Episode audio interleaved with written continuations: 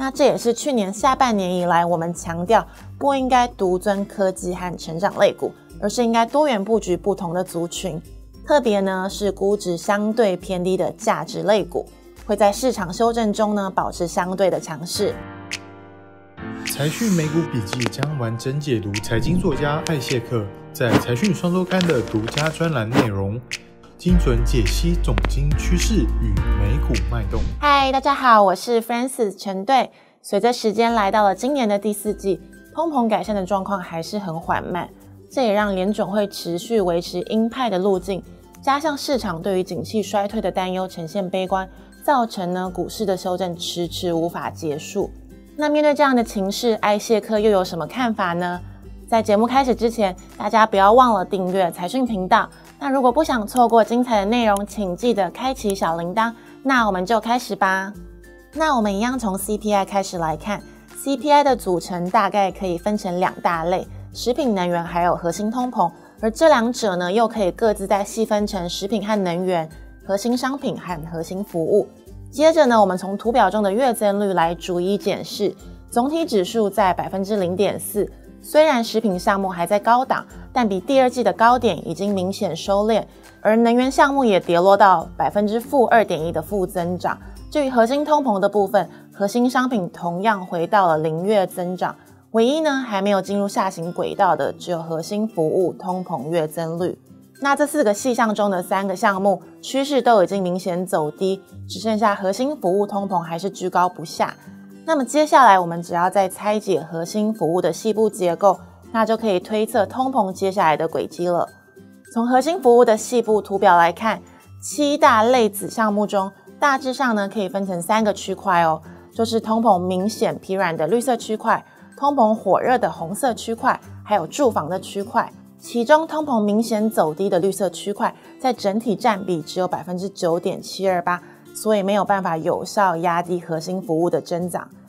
那我们来反观火热的红色区块里，交通项目呢，因为新车生产交货延迟，使得车辆使用年限不断的飙高，间接呢导致维修成本大幅上升。医疗呢，更是因为医后的报复性需求，让这两项项目的月增速非常的惊人。那不过呢，红色区块和绿色区块大致上可以平衡，所以呢，真正能够决定核心服务增长的关键，就是住房通膨了。虽然表格里的住房通膨居高不下，不过呢，这主要跟计算上的延迟有关。如果租金年增率开始放缓的话，那依照租约置换的时程，有可能会延后到六到十二个月才会开始反应。那虽然这样听起来很悲观，但是呢，考量到目前房租月增率位于高点，只要目前新置换租约的价格增速开始放缓，那至少房租的增速就不会太进一步恶化。那以目前的状况来看呢，这个转折点已经出现了。从几个最新的房租数据来看，八到九月季节性租金月增趋势已经回到二零一八到二零二零年的标准形态，代表这一次呢，因为疫后报复性的租金调涨期基本上呢已经结束了。那我们再来进一步推敲租楼房租指数年增率对应这个住房 CPI 的对比来看呢，就可以发现，当租楼出现转折之后呢，大约半年到一年的时间之内，CPI 也就会开始明显反应了。那长期来看呢，Zillow 房租年增率大致上呢和 CPI 房租年增率维持这个亦步亦趋的走势。那目前呢，Zillow 房租指数虽然已经出现了高档转折，但绝对增速还是有超过百分之十哦。然而，如果过去三个月的月增趋势不变，到了明年第一季就会降到百分之六点五到七。那明年的下半年呢，再降到百分之三到四的长期稳定增速区间。那换句话说呢，房租 CPI 的增速的高原期就会是现在了。那一旦呢，房租的增速开始放缓，搭配另外三个项目开始快速的下滑呢，进入明年之后，整体通膨的降温就会十分有感了。那我们再回到重要的九月零售销售数据，还是维持在正值哦。名目增长呢，更是达到超高的百分之八点二三，这个已经是呢连续三个月的数据都是在正值以上了。那同时呢，这也代表以年增率计算的 GDP 年增率将会持续维持正值。那再加上年增率前两季陷入了负增长，在基期走低的情况下呢，十月底公布的 Q3 GDP 可能呢会出现明显的跳升，达到百分之二点五到三，那更可以巩固这个市场的信心了。那值得大家注意的是呢，高明目消费带来的消费惯性不太会因为通膨短线的升降呢而消散，所以呢，当消费惯性维持，但通膨开始滑落的时候呢，通常就会再带起一波实质的增长。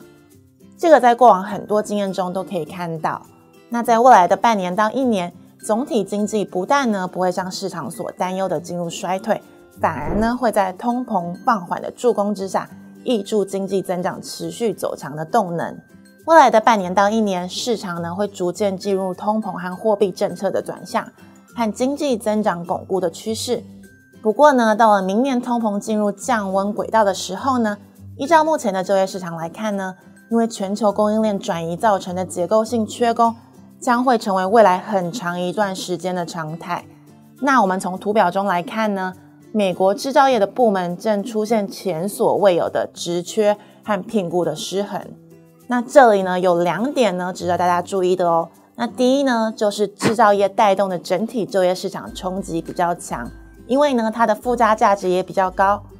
那回到美国的制造业，大部分呢都属于高端的制造业。这个会带来大量支持性产业的就业需求。第二呢，美国制造业新增的就业高峰还没有到哦。那之前预定的规模制造业计划，不管是半导体、电动车、电池、再生能源、网通、塑化，或是传统能源等等，大致上呢都还处于早期研拟或是建厂的阶段。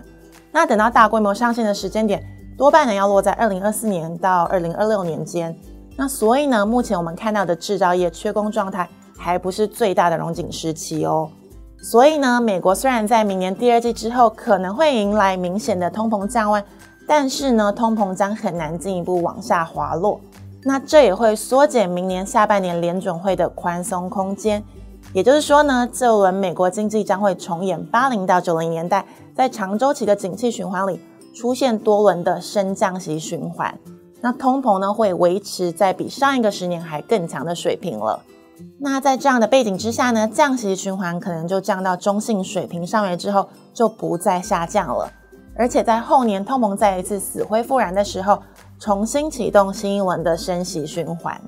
那以宏观的角度来看，这一波景气的扩张循环，大家必须采取更为持中平衡的持股配置。那这也是去年下半年以来，我们强调不应该独尊科技和成长类股，而是应该多元布局不同的族群。特别呢是估值相对偏低的价值类股，会在市场修正中呢保持相对的强势。那如果我们以过去四十多年的特长周期框架来看呢，目前的科技股相对于价值类股还是位于这个高估的情况。面对未来长期利率，将会明显高过上一个十年水平的情况下，成长股呢和价值股的进一步靠拢还是有一些空间的。那艾谢克认为呢，金融族群会有很大的机会脱颖而出。NYSE 的金融指数一年以来累积修正的幅度也达到了百分之负二十三点四九哦。那这个和 NASDAQ 百分之负二十八点六三相差其实是不大的。那著名的机构像是摩根大通、富国还是美国银行呢？本一比都在这个十倍的左右挣扎，那这次的金融类股几乎还没有反映升息的循环利多，那这也就蕴含了重大的获利契机了。那在过去的五次升息循环中呢，金融业特别是银行能够获得不错的获利增长。从图表中可以看到，五次呢有四次呢都出现了明显的上扬，另一次呢则是持平的状况。因为利差的关系，升息对银行业的盈利增长都是属于正向的。那展望未来呢，总体经济不至于会坠入衰退，就业市场呢是非常强劲的，